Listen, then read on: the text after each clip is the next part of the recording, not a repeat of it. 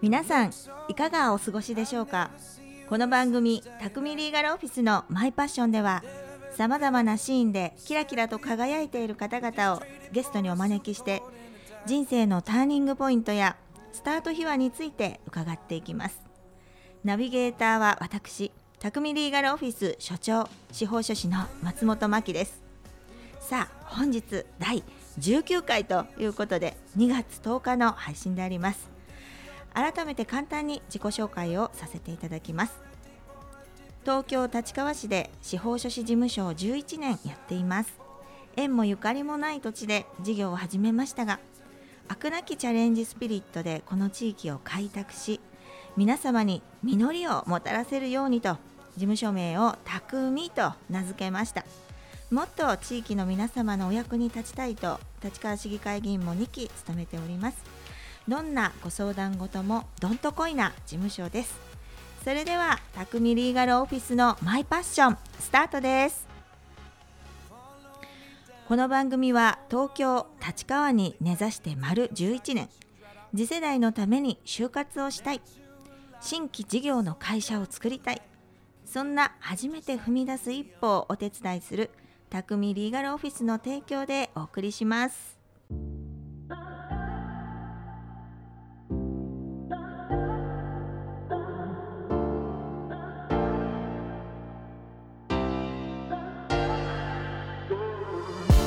それでは今回のゲストは株式会社 B キャリアコンサルティング代表取締役大賀佳代子先生です。よろしくお願いします。よろしくお願いいたします。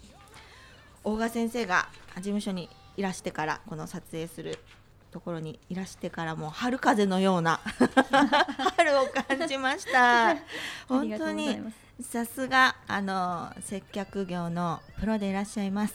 あの笑顔も素敵。そして何といってもそのお人柄を感じるお話語り口えー私の方も癒されております。大賀先生は反則接遇コンサルタントさんでありましてキャリアコンサルタントのお仕事もされているということで航空会社 ANA のキャビンアテンダントをされていましたが2005年にキャリアコンサルタントとして独立。2008年には株式会社 B キャリアコンサルティングを設立されています。自己紹介をお願いします。はい、皆様こんにちは。こんにちはただいまご紹介に預かりました私 B キャリアコンサルティングの大賀佳代子と申します。よろしくお願いいたします。よろしくお願いしますはい、もう人材育成のコンサル会社を経営してまして今16期でございます。うんまあ事業内容はですね、まああの人材育成、大学生のキャリア教育、うん美容業界のコンサルまた販売促進などを中心に展開しておりましてここ最近はオンラインでの,、まあ、あのオンラインセミナーを中心にですね、はい。業務のほとんど9割がオンライン化しているような状況です。そう。なんですね、はい。時代に対応されております、最先端であります、えー大賀先生と私の出会いはあのなんと地域のね情報サイト、い、いね立川ご存知の方たくさんいらっしゃると思いますけど、い、いね立川の久米さん、はい。私も前からあのー友達というか知り合いなんですけれど松本さんいい人がいますよって言ってあのご紹介してくださったんですよね。はい、もうもうぜひあの会っていただきたい素敵な方がいるのでぜひぜひってもうすぐにその場ではい。なんかもう連絡を取ってくださって、ええもうよくわかりませんがぜひお願いしますっていう感じで もう久米さんがそこまで言ってくださる方はもう絶対素敵なご縁なんだと思って。ねえ、はい。もで私う一目見た時から大賀先生のこの優しい笑顔ね本当に素敵な人がいらしたっていうことで。いやさん勘弁してくださいマキさんのがずっとずっと素敵ですよあの砕けたお話とかもしてくださるし初対面なのに、はいなんか、あの前から、はいあのお友達であったかのように、はいあの配慮してくださったのかなと楽しいお話させていただいていやもう本当に親しみが湧く先生であります。であのなんと6万人ものはい。方をこれまで、ねはい。あのコンサルティングされてきたということで、はい。その実績ももう素晴らしいですね。ありがとうございます。もうあの口コミでコツ そうなんコツですよ。コツコツとですね。大賀先生の素晴らしいところはお金をかけることばかりがあの、反則じゃないよと口コミで、えー広げていこうよそれこそが実はあの、はいお金をかけるよりもはるかに大きな力を持っているっていう、はいあのーねはい展開されていましてちょっとその辺を伺ってもよろしいですか？はい、そうですね。まああの本当であれば起業したら、はいまずまあちょっと集客するために広告とか打ちたいじゃないですか。えもう私も起業した時にははい、ハローページですか、はとかなんだとかかんだとか広告を出したり、はいあの行政にも出してみたり結構高いんですよね。ですよね。はい、ですぐ100万200万終わってしまう。そうですよね。はいでも私はまあちょっと起業のきっかけ自体が ANA をもうドクターストップであの退職したので、まあ医療費もかかり、はい。あの本当にお金がなかったんですよね。あら。でそこから、まあはい。この体でもできることを、まあ、チャレンジしようと決めてからの独立だったのでうん。まずはもう本当に1円企業 SNS だけでええええ。あの、まあ、当時はですねキャリアコンサルタントの資格を取ってはい。で、まあ、あの SNS の当時ミクシありましたね。ありましたよね。えーミクシーにプロフィールを書いてえはい。でそこで小さなコミュニティを作ってはい。で2ヶ月ぐらいで2500人ぐらいのコミュニティにしたんですよね。でそういうところからまず3000円のセミナーをやってみたり集客して、うんうん。なので本当に1円というかもう本当にお金をかけずにあの口コミご紹介っていうだけで今までいまだに、まあ、ホームページは、ね、お金ちょっとかけましたけどはい。でも広告費として宣伝とかでは 1, 万あの1円も使ったことがない会社なんです。すごい。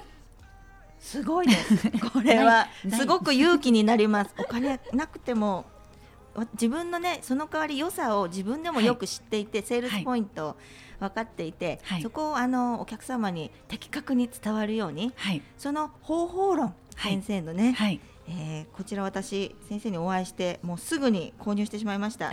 ありがとうございます。あの先生5本を出版されておりましてはい、8秒で心をつかむ接客術というこのはい。青い帯がついている本ですね、はい、素敵なハートが黄色いハートがついている。はい、こちらでねやっぱりあの第一印象が大事ですよってそこでパッと自分のことをあのうまく売り込んで、はい。そしてあと自分のことを PR うまくしていくっていうノウハウがね詰まったご本なんですよね。はい。そうですね。ここで言う実はでも8秒っていうのははい今のマキさんがおっしゃったように1位は第一印象で第一印象を猛烈に良くする、はい、っていうところがポイントではい実は3ステップあるんですね。はいで2つ目のステップとしては8秒のスポットカンバセーションはい短いけれども心の通った言葉がけをしてうん距離をぐっと縮めていく、書いてありましたはいね。はい。そして3つ目のステップとして口コミを巻き起こせっていうおお。あ三のつ目口コミが出てきましたね。なんて覚えられたいのかっていうのはお客様の感じ方ってそれぞれなのではい。自分でなんて口コミされたいのかを戦略的に実は作ってるんですねはいなので、まあ、第一印象が猛烈によくって、はいスポットカンバセーションで距離が縮まってぐっと関心を持っていただいた時に自分は何者なのかっていうのを社名名前プラスアルファ8秒もうキャッチコピーのようにはい。強力に売り込む、まあ、PR キャッチコピーをつけることではい。そのまんま覚えていただけるんですね。うん。戦略的ですよ。はい先生。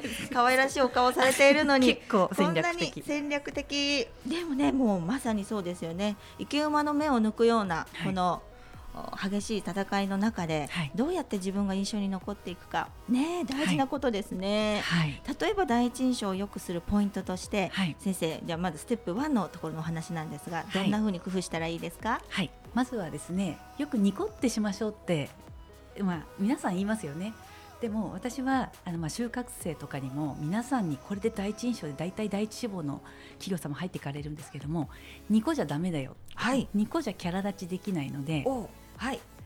ピカでいけっていうふうに言ってます。おはい、なのピでカですね。ニコお辞儀ピカ。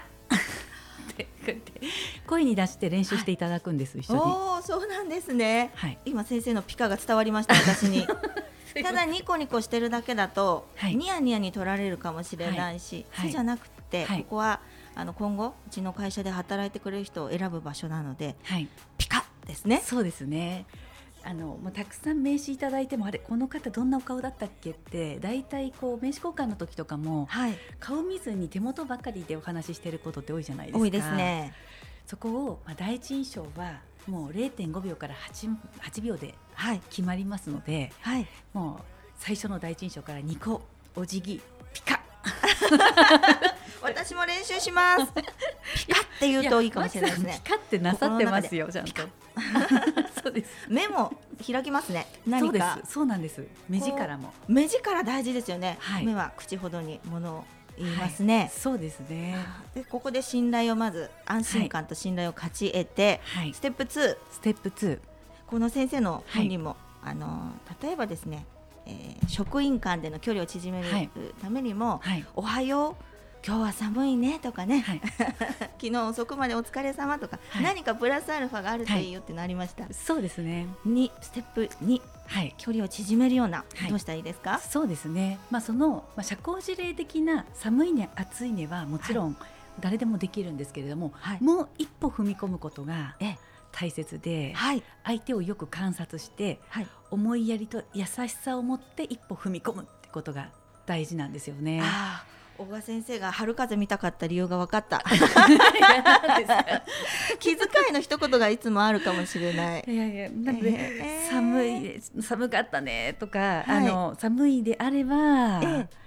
この電車とか大変だったんじゃないんですかとか、想像力ですね。あ。そうですね。ですからまあプラスアルファあとはよく褒めましょうとかっていう言葉もあると思うんですけどはい。ついついええ、物褒めちゃうパターンが多くないですか、ああ、手っ取り早いですもんね。はい目について。はいであの接客業とかでもあ素敵なバッグですねとかあ素敵なお召し物ですねとか、はいはいついついこう言っちゃうんですけど、ええ、それを人に寄せることが大事で、おお、すごいテクニック、今。すごいテクニックを今これ肌で伺ってますよ。うんでだからこの例えばマセンスキさんのがいいですねっていうことですか？そうですそうですもうマキさんのそのブラウスとってもセンスいいですねね嬉しい。何か。これは選んだ私が褒めていただいてるんですね。そうです服服は素敵なのはもちろんなんですけれどもそれを着こなせるマキさんが素敵とかその色とってもなんかはい。ねなんかご飯を食べ過ぎてパツパツですが。そんなことないそんなことないですよとっても肌の色が明るく見えてご自身のパーソナルカラーをよくご存知でいらっしゃるなって思うんですよ。大賀先生具体的ですね褒めるにしてもね。はい、できるだけまあ具体的にええ。ちゃんと人に寄せて褒めるとあこの人ちゃんと私のこと分かってくれてるなとか、またより親近感が深まりましたよ。はい、そうするとそうなんですよ実はっていうところが出てくるんですよね。あ私も話したくなっちゃいました。はい、でその「そうなんですよ」と「実は」の先にぐっと距離を縮めるポイントがあるんです。はい、こうやってじゃあ1回目お会いした時の素敵なこの時間を作り出して、はい口コミにつなげるステップ3ですね。はいそしたら今度はなんで口コミされたいのかを、まあ、明確に打ち出していくんですけれども、そうか。はいはい。まあ、自分のことを瞬間的に強力にインパクトを持たせて覚えてもらいたい場合は自己 PR ですしこれが商品とかサービスでも同じように覚えていただけるんですよね。なので私もまあ CA 時代機内販売の MVP2 回いただいてるんですけれども、素晴らしいです。本当に。全部の商品にキャッチコピーつけてたんです。こう一つ一つ売れやすいものはつけやすいんですけど、ええ。売れにくいものもはい。やっぱり売れ残ったらかわいそうじゃないですか。うんそうですね。物にも命がありますからなんか なんか本当にこの子はどうしていつも売れないんだっていう子もいたんですよね。例えば。ばあのスヌーピーのピンバッジはい。あの10個入り3000円とかああピンバッジそんなにつけるかな。ちょっと高い高いですよね。そういうものはやっぱり命を吹き込むキャッチコピーをつけてあげることですごい。買っていただけるんですよ。ええ魔法をかけるわけですね。魔法をかけるんですね。例えば例えばそのまあスヌーピーのピンバッジであれば確かですね、あのスヌーピーファンにはたまらないうん50周年記念。機内 ANA 限定のピンバッジでお土産に小分けにして喜ばれてます。提案してあげるんだ、はい。こういう風な使い方をしたらいいよとか。はい。あーお客様そこまで回らないですよね気がね、はい。だけどそこまでアシストしてあげるとヒットする人が何人かいるかもしれないですね。そうですそうです。そう使えばいいんだっていうことで、だってピンバッジ3000円高いよねって思思いますよね。でも、はい。小分けにしてあ記念にみんなで買おうかみたいになったりお土産として言われてみたら、はい。あ配ろうって思いました。そうなんですようんね、で50周年。限定ですし、まあ、機内の中でしか買えないし。ですからあまあ、そうやって命を吹き込むっていう感じです。自分の自己紹介をした時も私ってこれこれこう例えばですよ、はい。私えーっと8年かけて相続人が518人出た登記をはい、やったんですよ。はい、誰もやらないような仕事を引き受けて、五百五百何518人相続人が出ましてね、はい。どなたももうあの他の先生方大変で、はい。あの引き受けなかったお仕事なんですが、はい。まだ開業したての時にはい、あのお仕事もなくてだから勉強になるから自分の勉強なんかやってみようと思ったらはい、丸8年かかりましてね。で談合坂ってあの中央道にありますでしょ、はい。あそこのおスマートインターっていうのを作るためのその下の底地が相続人がいっぱい出ちゃったので、はい、え買収をするために相続の登記と、それから所有権移転の登記をあの引き受けたんですね。なんかそれを PR したいな それちょっと作り応えありそうですね。これちょっと真剣にちょっと一回作らせていただきたいですね。ありがとうございます。いやあのーこれ作れますよね。でも実は覚えていただけるるかも、あそうですねねそうですおね客様に。はい。これはですねもう数字が入ってるってやっぱり強くて、あ、そうですか。はい。このあのキャッチコピー作りには5つの要素があるんですよ。はい、まずはまあ一般的な説明、はい、2つ目は愛用者の感想。うん、喜んでいただいたお客様の感想ですね。喜んでいただきましたよ。い道路が開通したんで。そうですよね。はいで、三つ目があの数値的な根拠。やっぱり数字8年とか518人とか、はいこれ数字が入ってることが強くて、あで、あの4つ目が実績とか経験とかメディアとかーはい、何かそういうこうまあ社会的にも何かこう実績があるとそういうものも入れるとか。で5つ目は自分のこだわりですね。あでこの5つを、ーはい、あのこうちゃんと文字に書き下ろして書けるだけ書いてはい。その中から絞り込んでキャッチコピーって実は作るんです。えー、コピーライターだ。コピーライター的な感じで。はいえーなのでちょっと一度マキさんこれ今はい度作らせてください。これ大岡先生ありがとうござぜいます。ひぜひはい。ありがとうございます。っていうふうに大賀先生とのお話は学びとか発見がたくさんあって飽きないんですよ。ありがとうございます。大賀先生なんでこういうふうにあのキャリアコンサルティング始めたのっていうのは、まあ、先ほどねあのドクターストップがかかったからそこからの起業だということで伺ったんですがはいあのご家族もね立川市若葉町にいらしてはい私は、あの最初にお話を伺った時にご家族のことも PR してあげようかなとかいうお話を聞いて家族が原動力に先生の源になってるんじゃないかなって強く感じたんですよ。はい後半ではその先生のお原動力についてそれから、はいまあ、コロナで、えー世の中が一変しましたけれどこんなあ世の中ですが起業しようっていう、えー強い意志を持った人たちへのエールこれについて後半伺っていきたいと思います。はい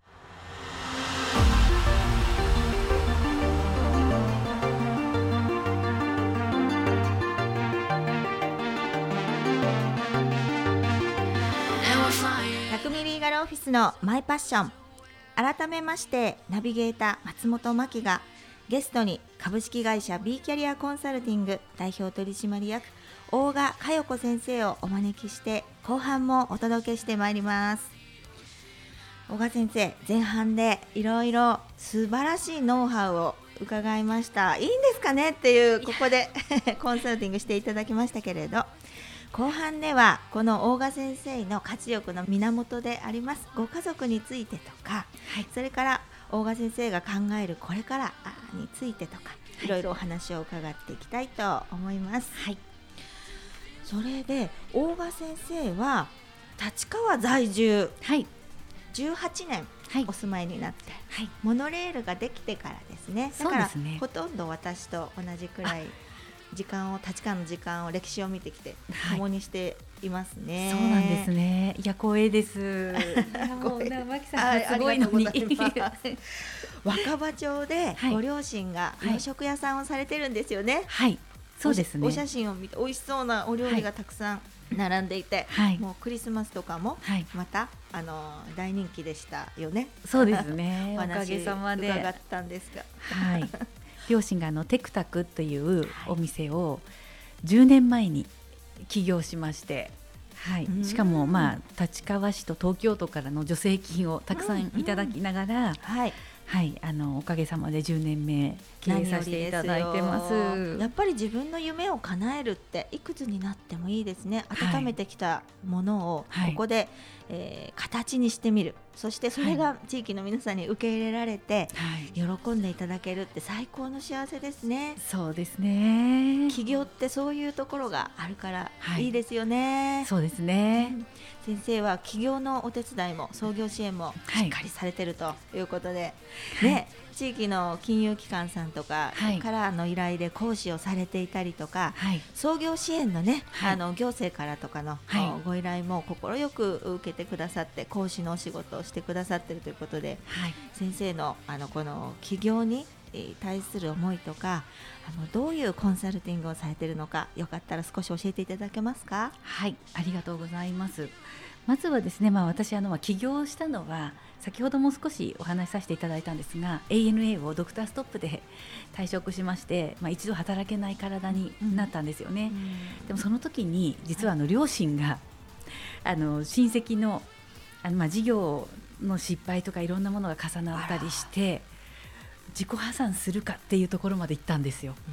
でそんな状況の中で私も働けない体になり医療費もかかりでまあ父は姉夫婦のところに住み母ははうちの夫婦のところに、あー大変な思いをされたんですね。はい、両親は本当家をなくして家財道具全部うちのベランダにもう無理やり腰ブルーシートを乗せて。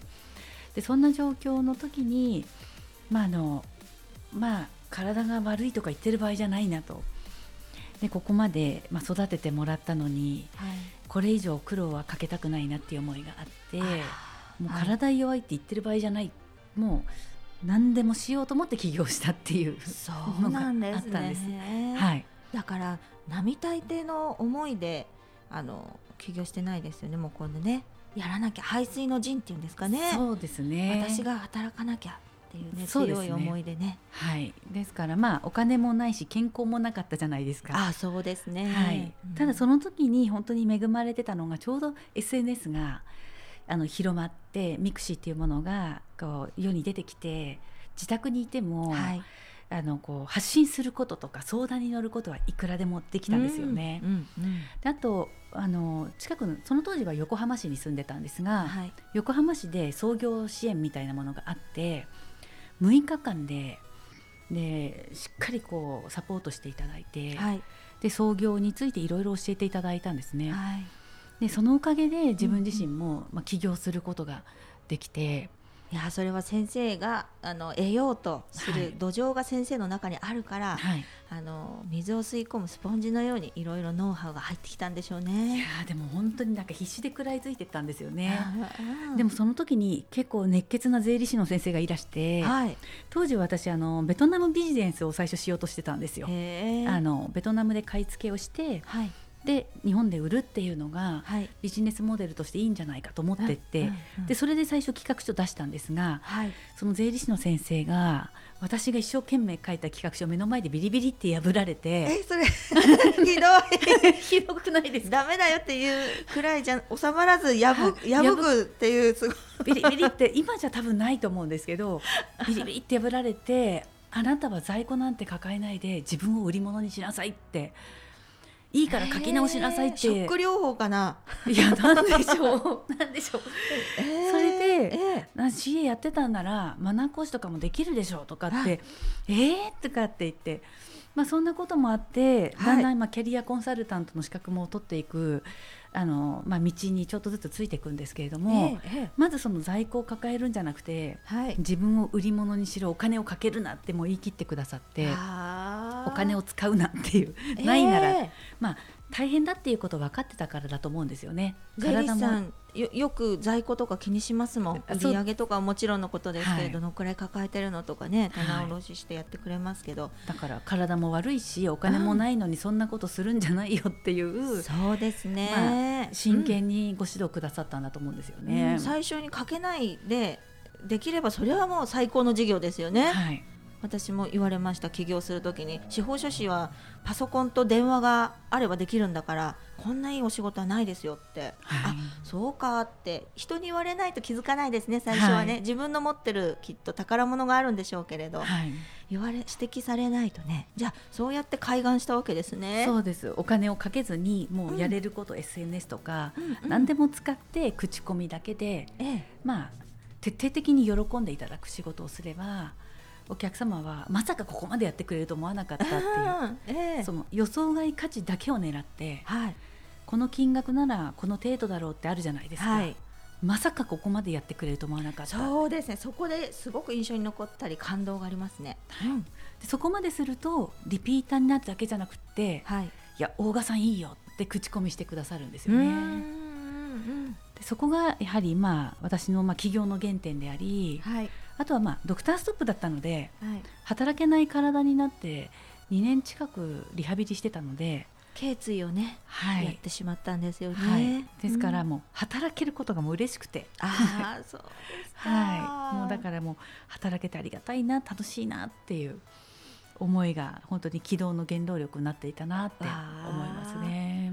そのいろいろな環境ご事情背景もあって起業したけれどあとはもう先生のパワーでお客様の笑顔がもう先生の原動力になってずっと循環してるんですね。こう好循環が生まれてるんじゃないかなっていう気がしました、はい、本当にありがたいですね。大学でもね、はい、先生をされてる講義をされてましたよね、はい、やっぱりこういうえーまあ、自分をどうやっていいところを売り込んでいくかとか、はい、大学生にとってもすごい最高の授業ですよね。こういうことは就活にも生きるしそうですね。人生長いから生きていく間で、はい、ちょっとでもこう楽しみがどんどん生まれていくようなそのヒントになりますね。そうですね。なんか大学では、まあ、最初の頃は就職支援みたいなものを、はい。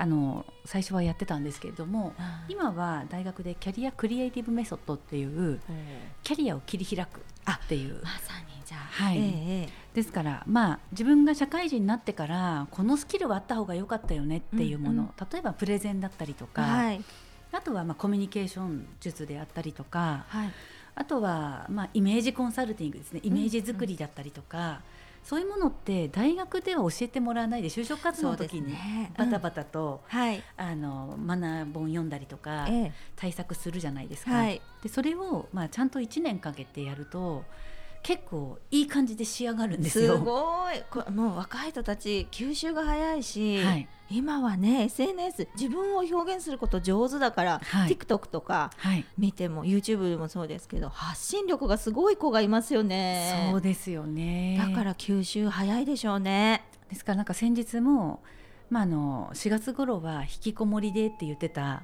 あの学生さんが最後1年間通しての,、まあ、あの面接っていう体で審査させていただいたんですけど、はい、あまりにも仕上がりが良くて、もうなんかいや引きこもりだったのに本当に素晴らしいねっていう。わその伸びしろがね大きいほど、はい、なんかやりがいがありますね。そうですね。なんかこもってた分なんか言葉に力があったり、あそっか。なんか素直に吸収できて力が発揮できるようになってる学生もいらして、そこにちょっとでも関わらせていただいてありがたいなって思いました。ね、はい、先生すごい先生がこう創業支援を行っていてどういう方がこの時代に求められてる？そしてどういうふうな、えー自分を作っていくべきなのかっていうのを教えていただけますか？はいそうですね。まあもう 5G とかまあもう AI とか VR とか、ねはい。やっぱりそういうものはどんどん時間時代が変わってきてるじゃないですか。ええ。ついていくのやっとです。そうですよね。私も本当ついていくのやっとなんですけどでもなんとかやっぱりその変幻自在にうんどれだけこの変,、まあ、変化にはい。こうしがみついていけるかってすごく大切だと思ってまして、で私も本当に、まあ、小さな会社ですけれどもはい。あの YouTube ももう2年半ぐらいやってまして、うん。去年の6月にやっと収益化できるようになったんですよね。素晴らしい。おめでとうございます。収益化するの大変ですよ。収益化大変ですね。あー素晴らしい。でも本当に地道に地道にはい。あのまあやり続けるっていうことが大切だなって思いますしお客様に喜ばれるコンテンツは、はい。とにかくもう隠そうとしないでどんどん出す。だどんどん出していくところにはい。あのそれを見て本気だって気づいてくださった方々がはい。こうお仕事をくださるっていう好循環が生まれてましてうん。なんかコロナ禍で私も実は4月2020年の4月は倒産しそうになったんですよね。そうですか。関連企業様がもう28億の負債であの倒産されてしまってそこからのオファーがすごく大きかったのもありますし仕事が1年分もう全部白紙みたいになってあ完全に仕事がない状態に4月になった。ことがあったんですね。だったんですよね。でもその時に、まあ、あのスタッフともお金はないけど時間はあるから、はい。とにかく役に立とうよって言って、うんうん。YouTube で前向き。うんまあ、あの新人研修はい。オンラインで YouTube ライブで、まあ、あの1コース55万円のコンテンツを11日間配信し続けたんですよ。でそうしましたら周りからはあれ有料コンテンツ出していいのとかうん。すごい声あったんですよ。講師として致命傷じゃないのとか、そうですね。はい。でも今はどこも大変でお金ないの分かってるからせめて役に立とうよってしかもまあ Zoom と YouTube を使ってやれることは全部やってみようよっていうことでとにかくお役に立つことだけ考えて配信させていただいたんですね。捨て身の戦法でも捨て身でした本当に。でも結果的に、ね成果を出されてそうなんですよ。そのお仕事の後大手企業様の企業 YouTuber のオファーをいただいたりとか。わあすごいですね。あとやっぱりうんうん。YouTube の、まあ、視聴者数も爆上がりしたりとか、ねえそれはもう50万円以上もの講義をこうして配信してくださるんじゃね、はいもう本当にありがたくて、ええであとその当時ええ無料で受けてくださった企業様とかが、ええ。今年は有料でぜひって言ってくださっうたりわあそれはありがたい。でまあ私たちもまあただだけども本気でやったっていうところから、うんうんその YouTube100 人 YouTube ライブとかでもものすごくスキルがついたんですよね。でそれが本当に力になったなと思いますので、まあこれからはなんかまあどんどん発信してそうですね。チャレンジしてかっこつき人にもうなんか仕上がりよりもどんどんキャラ立ちしてええ。発信していくところに必要としてくださるお客様に出会えるんじゃないかなって思いますのこでん、なに人間がいっぱいいるから、ね。どこかにはい。あのたまにねあの傷つくこともあったりすることもあるけれど、はい。どこかに私がピタッとはまる人がはい。いるかもしれないですもんね。はい。めげずに発信。はい。惜しみなく発信。はい、キャラ立ち。キャラクターが際立つことをキャラ立ちってはい。言うんですけど、ええ。どんどんあのキャラ立ちして自分たちがやっていることがはい。きっと世のため人のためになると信じて事業ってやっていくのでそれを信じてどんどん恐れずに発信していきたいなと思います。大賀先生がおっしゃると全然嫌味じゃないんですよ。あの あのなんていうのか目立とうとしてこう悪目立ちしたりとかこうなんかこう狡猾に何かやるとかそういうんじゃなくてひたむきに先生が発信されるからみんなが応援したくなっちゃうんじゃないかなと思います。いやもうマキさんにそんな風に言っていただけると励みになります。ありがとうございますあ。りがとうございます。はい、ということで今回のゲストは株式会社 B キャリアコンサルティング代表取締役大賀佳代子先生でした。ありがとうございました。ご視聴いただきましてありがとうございました。あっという間にエンディングのお時間です。本当に時間があの経つのが早かった。ありがとうございます。大賀先生との対談のまあ感想なんですけれどね、本当にしなやかな方。あのどんなに苦境、あのに見舞われたとしてもしなやかにそれを乗り越えていく、え力がある方だなと思う。また先生のそのひたむきさに多くの人が魅了されてファンになってしまう。先生はご自身が発信発信をと言ってそのプロでいらっしゃいますけれども先生のファンって本当にもう無尽蔵に生まれ続けていくんじゃないかなと大変勉強になった対談でございました。はいそれではまた次回お会いしましょう。素敵な一日を。この番組は地域に根ざして丸11年初めて踏み出す一歩をお手伝い。心の中に秘めていたものをいざ行動に移す時ぜひ匠リーガルオフィスを以上の提供でお送りしました。